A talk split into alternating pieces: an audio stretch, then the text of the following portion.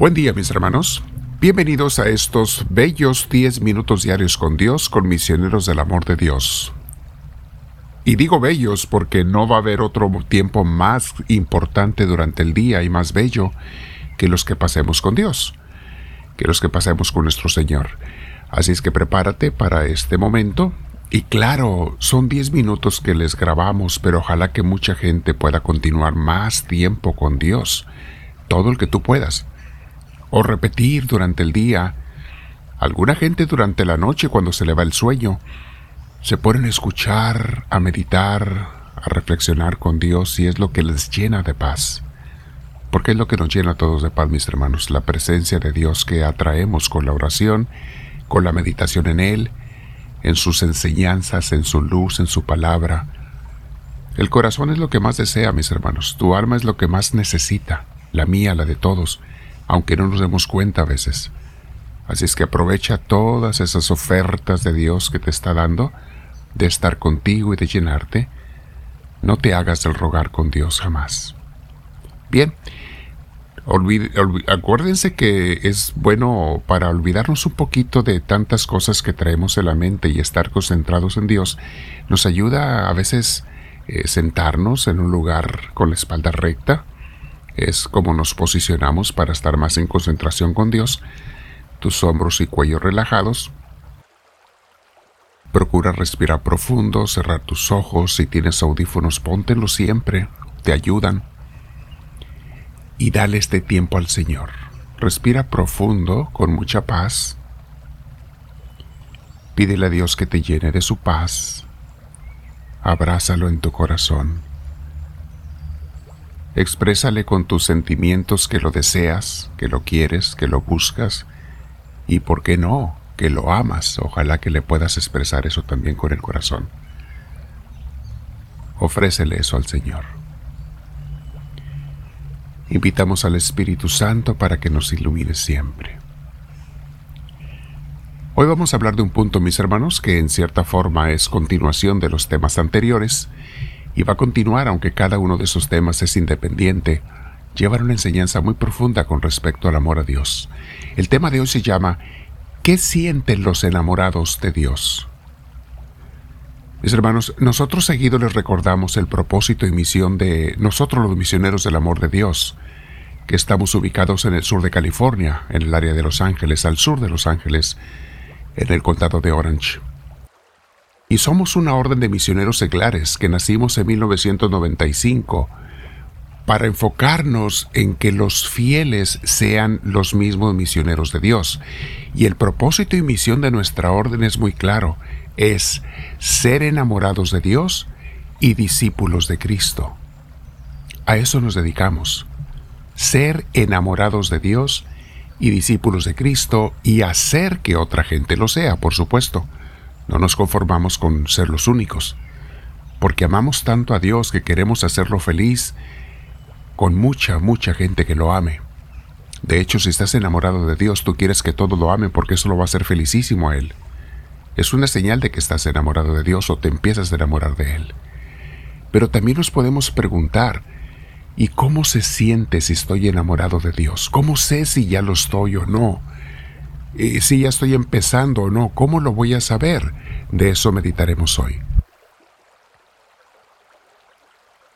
Los sentimientos cuando estás enamorado de Dios, mis hermanos, no son muy diferentes al estar enamorado de una persona humana. Muchos de nosotros nos hemos enamorado, especialmente durante la adolescencia. Y aunque la gente quiere a veces expander ese término y aplicarlo a, a muchos tipos de amor, Estar enamorados es cuando estás, tú sabes a qué me refiero. Sientes que el corazón te, te, sale por ese muchacho, esa muchacha que, de la cual te, te enamoraste y no existe otra persona en el mundo más que esa.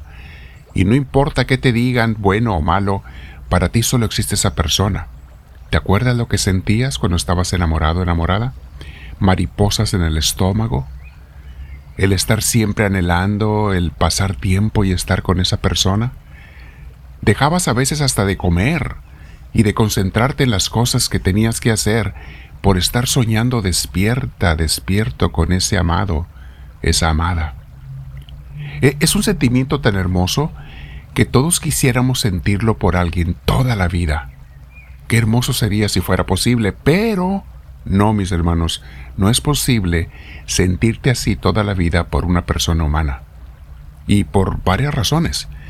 De hecho, el enamoramiento está comprobado cuando les doy mis cursos para matrimonios, para parejas y que sí que no es amor, el curso de como perros y gatos, les explico que el enamoramiento dura entre unas semanas y un máximo de dos años. No pasa de eso. Entre unas semanas y máximo dos años. Después se va apagando. Y se apaga por principalmente porque nos vamos poco a poco desilusionando de la persona amada, cuando vamos descubriendo sus imperfecciones. Y claro, el otro sí descubre lo mismo de nosotros. Y va uno perdiendo ese, ese entusiasmo inicial. Eh, ese que yo pensaba que era perfecta, que era perfecto, de repente ya no me hace sentir lo que antes me hacía sentir. La gente se confunde, piensan que han dejado de amar, pero las parejas, mis hermanos, que se han comprometido el matrimonio, no dejan de amar, es cuando comienzan a amar de verdad cuando desaparece el estar enamorado. Pero bueno, eso es un tema muy amplio. Escuchen los cursos, los audios están en YouTube, en redes sociales los hemos subido, los tenemos en CDs, etc. La buena noticia, mis hermanos, es que Dios nunca va a ser imperfecto. Dios nunca nos va a desilusionar, porque Él es perfecto. Y es por esto que los santos podían vivir enamorados de Él toda la vida. No por un año, no por dos años, no, toda la vida. De hecho, mientras más años pasaban, más se enamoraban de Dios. Y lo vemos en tantos ejemplos como nuestros maestros que seguimos, nuestros maestros carmelitas, eh, Santa Teresa, las Teresas, Santa Teresa de Ávila, Teresita del Niño Jesús, eh, San Juan de la Cruz, ayer mencionábamos algo de ellos, maestros jesuitas, eh, desde Ignacio de Loyola, fundador de, los eh, jesuitas, eh, de los franciscanos, un Francisco de Asís y tantos seguidores de él. Francisco estaba totalmente enamorado de Dios. Escuchen el curso, está ahí en YouTube, está en podcast.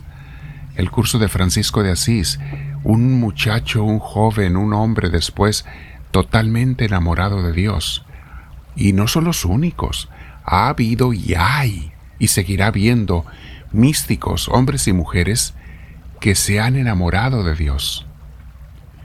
Ahora podemos preguntarnos, ¿y Dios quiere que me enamore de Él?